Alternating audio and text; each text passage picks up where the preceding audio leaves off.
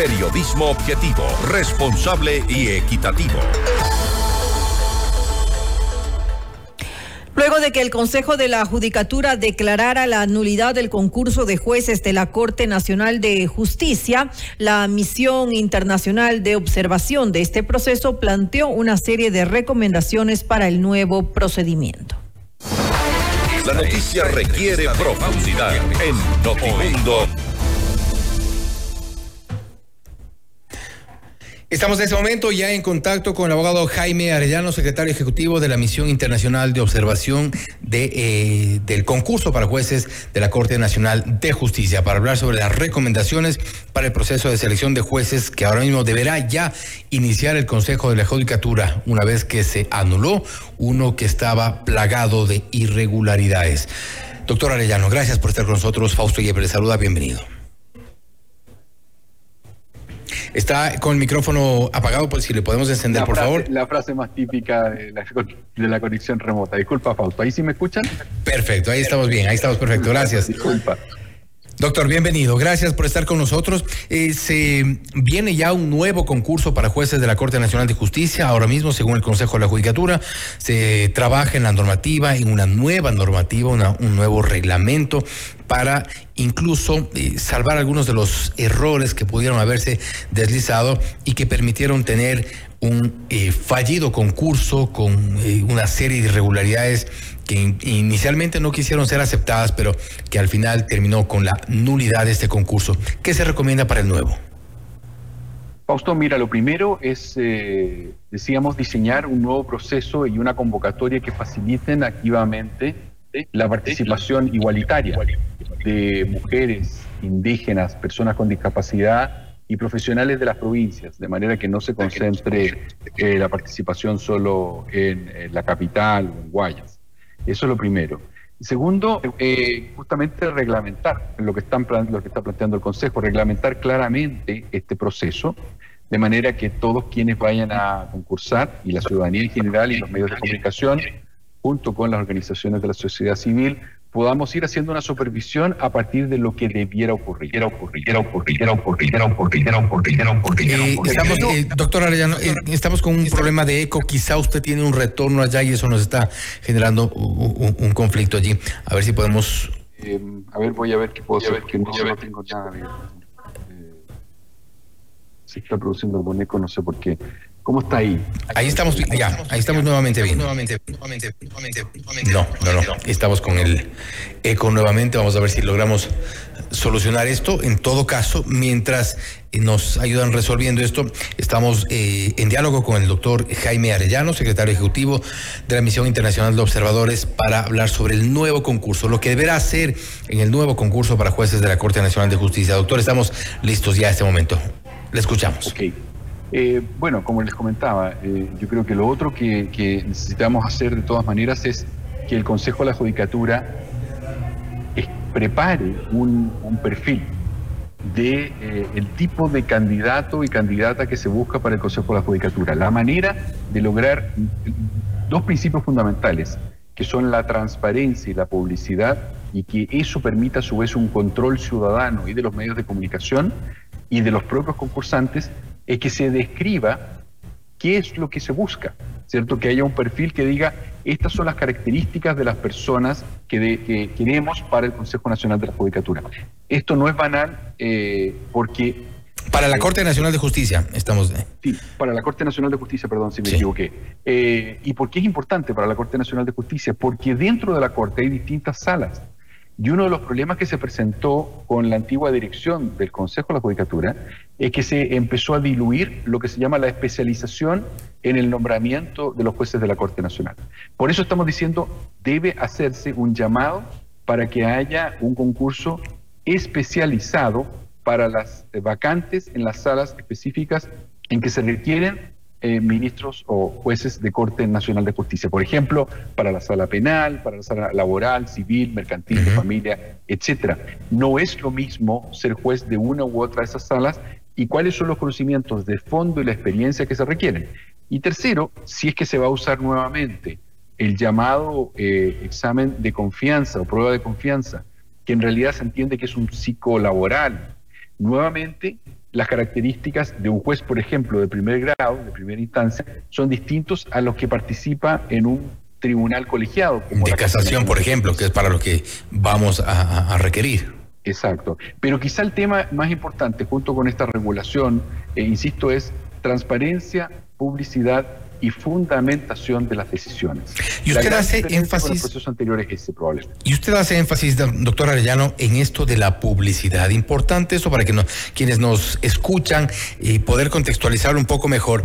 En el sentido de la publicidad tiene que ver con conocer quiénes están postulando para esto, este tipo de concursos, cuáles son sus, sus eh, perfiles cuál es su trayectoria, etcétera. Tomando en cuenta que en el concurso pasado, en el concurso que ha sido anulado, ustedes como observadores, la ciudadanía en general, no tuvo acceso a los eh, currículums, a las hojas de vida, a la trayectoria y a muchos detalles que pudieron haber sido necesarios, indispensables quizá, de, eh, sobre los postulantes, sino hasta prácticamente cerrado la, última fase. Y eso es importante porque podría irse de alguna forma eh, descartando ciertos perfiles que puedan tener cuestionamientos públicos exactamente, los medios de comunicación, las organizaciones de la sociedad civil y nosotros mismos como misión internacional podemos ayudar. Somos coadyuvantes, no hacemos la labor el Consejo de la Judicatura, pero podemos ayudar al Consejo de la Judicatura a descubrir, por ejemplo,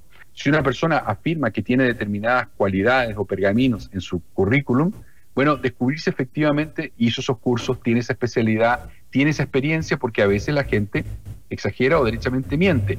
Y segundo, más importante todavía, si tiene determinados conflictos de interés, si milita o militó en un partido político, si tiene cercanía con un, con un grupo o una organización, incluso criminal, ojalá si no fuera, pero que pudiera ser sujeto de investigación criminal y terminar siendo eh, conocido por la Corte Nacional de Justicia. Todas esas cosas tienen que saberse. Y ante la crítica de algunos que nos decían, bueno, pero ahí hay información reservada, no se puede publicitar esa información, la respuesta es, una ecuatoriana o un ecuatoriano cualquiera de la calle, por supuesto que tiene derecho a su privacidad, no tenemos mayor interés en saber sobre ellos. Pero cuando alguien postula a juez de la Corte Nacional de Justicia, obviamente que cae la expectativa de privacidad y sube la necesidad de publicidad y por lo tanto de control ciudadano y de los medios de comunicación. Eso es una necesidad fundamental. Y por señalar, por ejemplo, otra de las irregularidades que se detectaron en algún momento o cuestionamientos, por ponerlo de esta forma, es, por ejemplo, la conformación de los comités de expertos.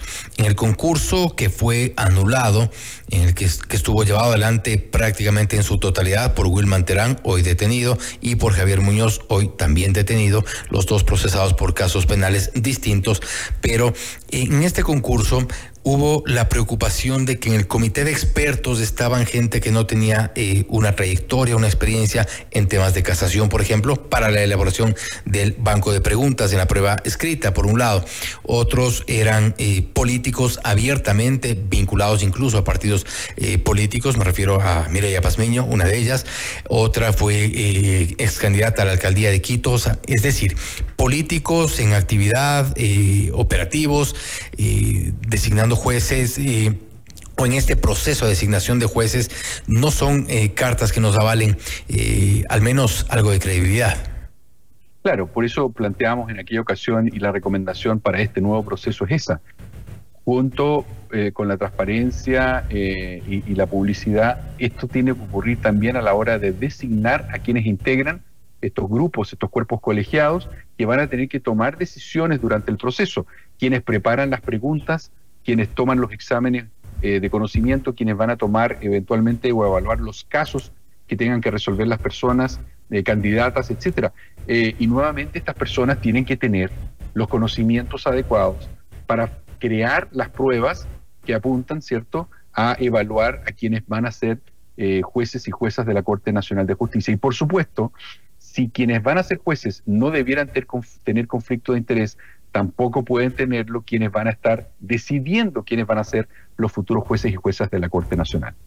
¿Qué tan determinante, qué tan importante para que eh, se, pueda comprender un poco mejor es la participación de los medios de comunicación, de la sociedad civil, de gremios, colectivos ciudadanos, por ejemplo, más allá de la eh, misión que tienen los observadores, como ustedes en el caso, también hay observadores eh, localmente acá en nuestro país, pero el resto de la sociedad, cuán importante es que participe en esta suerte de escrutinio a los postulantes. Bueno, justamente eh, lo que les explicábamos en su momento al Consejo de la Judicatura en su conformación anterior y ahora en la reunión que tuvimos la semana del 8 de enero, justo cuando vino el problema de seguridad pública, pero alcanzamos a reunirnos con este nuevo Consejo, que se mostró, por cierto, muy abierto en ese momento eh, conscientes de los problemas que había tenido el proceso y todo indicaba que iban en camino a tomar la decisión. Ellos entendieron, ellas entendían eh, eh, la labor de la ciudadanía. La ciudadanía, insisto, no debe reemplazar la función del Consejo de la Judicatura, pero los medios, la ciudadanía, las organizaciones y nosotros mismos ayudamos al Consejo. ¿Cómo? Somos más ojos, somos más cabezas pensantes, somos más oídos para detectar los problemas que pudieran haber y también para relevar la buena calidad de candidatos. Aquí no se trata solo de encontrar cosas negativas, sino también de destacar aspectos positivos de candidaturas. Eh, no va a ser el caso nuestro, que nunca vamos a favorecer a ninguna candidatura, eh, pero eventualmente pueden haber grupos de opinión en el Ecuador que quieran favorecer cierto tipo de integrantes de la Corte Nacional de Justicia. Por ejemplo, insisto, que representen a, grupos eh, indígenas, siempre y cuando tengan las cualidades técnicas para integrar el Consejo. No se trata de que entren grupos por el hecho de representar a determinadas minorías. Se trata de que sean representativos y obviamente que además tengan las cualidades y las condiciones para integrar. La ciudadanía, los medios ayudan a eso. Si bien este Consejo de la Judicatura, como está conformado en este momento, tiene o aparentemente tiene buenas intenciones, es un consejo de la judicatura que podría tener cambios. El propio presidente eh, no, seguramente no estará mucho tiempo más eh, en ese cargo. Hay una vocal que está asumiendo eh, de, suplente. Es decir, podría cambiar esta conformación del Consejo de la Judicatura. ¿Existe un riesgo allí de que las cosas puedan volver a un estado anterior, tomando en cuenta que en estos cambios existe detrás de una pugna política? Bueno, parece que eh, es bastante indudable que hay, digamos, eh, cada día más en América Latina unas políticas detrás de los nombramientos eh, de las Cortes Nacionales, de las Cortes Supremas. y eso es un, es un problema y es una dificultad que estamos enfrentando en América Latina. La independencia del Poder Judicial, la independencia de la función judicial están en peligro en América Latina y en parte, lamentablemente, eso se debe a una intromisión indebida del interés o de los poderes políticos y de otros poderes fácticos en, estas, en estos procesos. ¿Qué es lo que uno esperaría? Que la institucionalidad sobreviva al cambio de las personas. Es decir, que si se inicia un proceso, el proceso continúe y no se interrumpa en razón del cambio de las personas. Eso sí, eh, francamente, a mí me preocupa un poco un proceso de 90 días. Me parece que para escoger a siete jueces de la Corte Nacional de Justicia, 90 eh, días, tres meses parecen, eh, o da la impresión de que pudieran ser un poco breves. Son un poco más porque son 90 días laborables, es de lo que se han planteado. Ah, no obstante, eh, a veces hay quienes dicen que también es poco el tiempo tomando en cuenta todo este sistema de escrutinio requerido y necesario.